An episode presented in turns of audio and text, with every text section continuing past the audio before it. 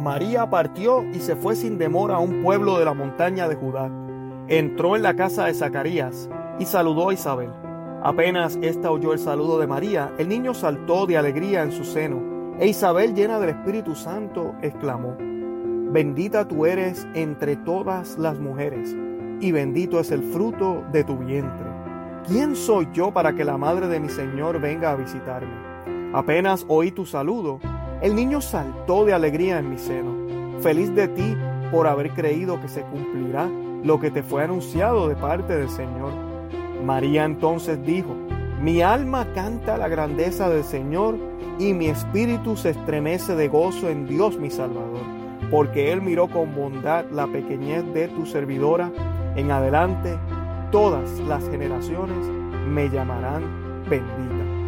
Palabra del Señor, gloria a ti, Señor Jesús. Felicidades en este día de Nuestra Señora de Guadalupe, patrona de América y de las Filipinas. Hoy es un día de fiesta, hoy es un día muy hermoso que celebramos estos, eh, esta aparición, estos milagros que sucedieron en México, pero que son parte de la misión, ¿verdad?, que tiene la Santísima Virgen con su Santa Iglesia y también con, la misión de parte de Dios.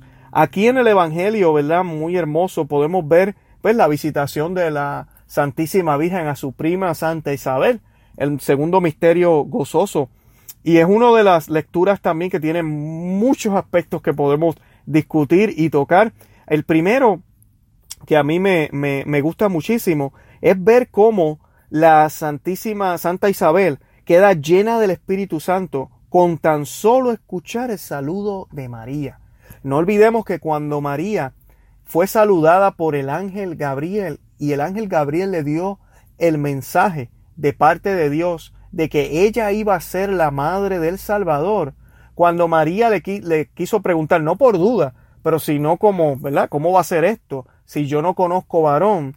El ángel le dijo a la Santísima Virgen, el Espíritu Santo te ropará con su sombra, y, y el niño que darás a luz será llamado Hijo del Altísimo, Hijo de Dios. Ella, María, contenía a Dios dentro de ella. Ella es el primer tabernáculo el arca de la nueva alianza que llevaba ese pan vivo, que llevaba la ley y llevaba al sacerdote eterno.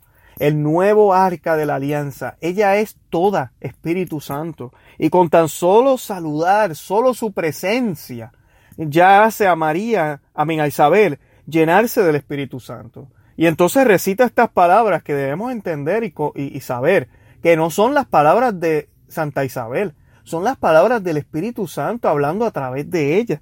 Y le dice, bendita tú eres entre todas las mujeres, y bendito es el fruto de tu vientre. Palabras hermosas que repetimos en cada Dios te salve, que rezamos cada vez que hacemos el Santo Rosario. Y luego dice la famosa línea, ¿quién soy yo para que la madre de mi Señor venga a visitarme? Busquen su Biblia, busquen cualquier Biblia, va a ver que la palabra Señor está en mayúscula la madre de mi Señor.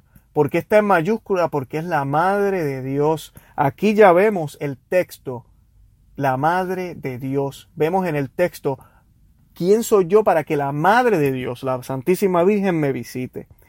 Y apenas ella escuchó también el saludo, Juan saltó de la alegría. Juan el Bautista es quien está en el seno de Santa Isabel y salta de alegría. ¿Ok? Al igual que David danzaba cuando llegaba el arca, ¿verdad? al templo, mismo danzó Juan al sentir la presencia del arca cerca de él. Y, y vemos también que le dice, ¿verdad? Que feliz tú, ¿verdad? Bienaventurada tú por haber creído lo que se te, lo que se te anunció por parte del Señor. Y María responde, y estas palabras son, palabras son muy importantes, porque ella dice, mi alma canta la grandeza del Señor, y mi espíritu se estremece de gozo en Dios, mi Salvador porque Él miró con bondad la pequeñez de su servidora. Tenemos que hacernos pequeños para que el Señor se haga grande en nosotros. Ese es el ejemplo que María nos da. Pero María dice, mi espíritu se entremece de gozo en Dios, mi Salvador. Los invito a que escuchen el audio que tenemos, episodio número 11. Estamos hablando de la Inmaculada Concepción. Y este eh, punto lo tocamos ahí con mucho más detenimiento pero yo les quiero explicar algo aquí muy, muy importante. María fue creada sin mancha, porque la misión de ella requería que no tuviera ni una sola mancha, porque ella iba a ser el arca de la nueva alianza. Y el arca del Viejo Testamento era inmaculada. Nadie la podía tocar ni siquiera. Y fue construida meticulosamente bajo instrucciones dictadas por el mismo Dios. Así de importante era el arca. Y el arca iba al frente de la batalla y gracias a la presencia del arca el pueblo de Israel ganaba las batallas. Nosotros como iglesia andamos siempre con el arca de frente. Después de la Santísima Trinidad está la Santísima Virgen. Ella es la nueva arca de la alianza. Y María, cuando nos dice ella, mi alma se estremece en gozo en Dios mi Salvador, es porque ella necesitaba también ser salvada. Y muchas personas a veces preguntan y cuestionan, pero es que no tiene sentido. ¿Por qué María tiene que ser salvada? Ya no es la Inmaculada Concepción.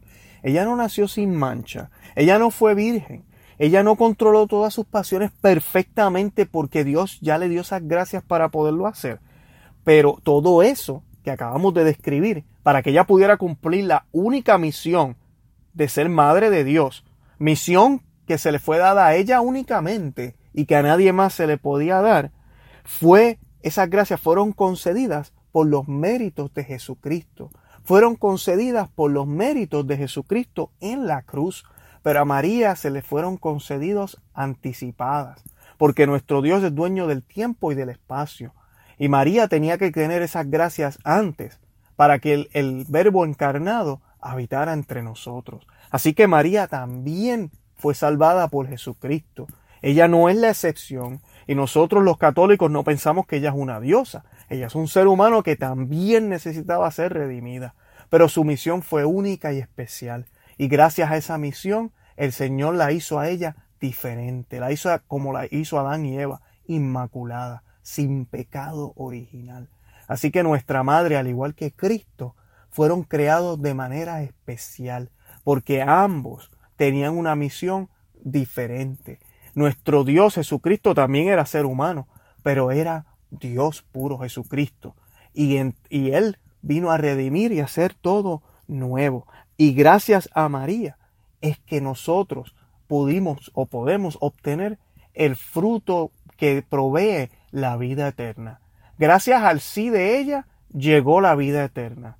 En cambio, Eva, por decirle sí a Satanás y no a Dios, agarró el fruto por sus propios méritos y nos consiguió la muerte.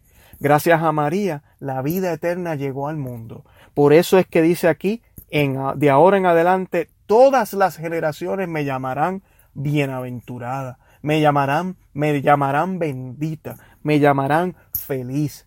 Y así ha sido por más de dos mil años. La Santísima Virgen, a pesar de todos los ataques que hay allá afuera, es la persona, es la mujer que más se googlea en la internet.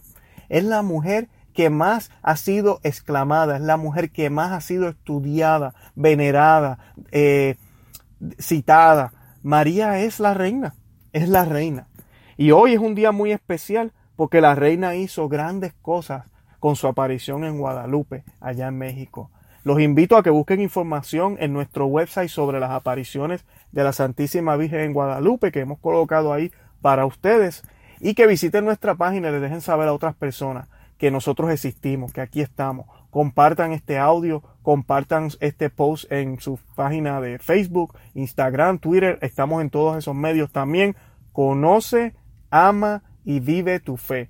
Y en la página web es conoce, ama y vive tu fe.com. Santa María, ruega por nosotros.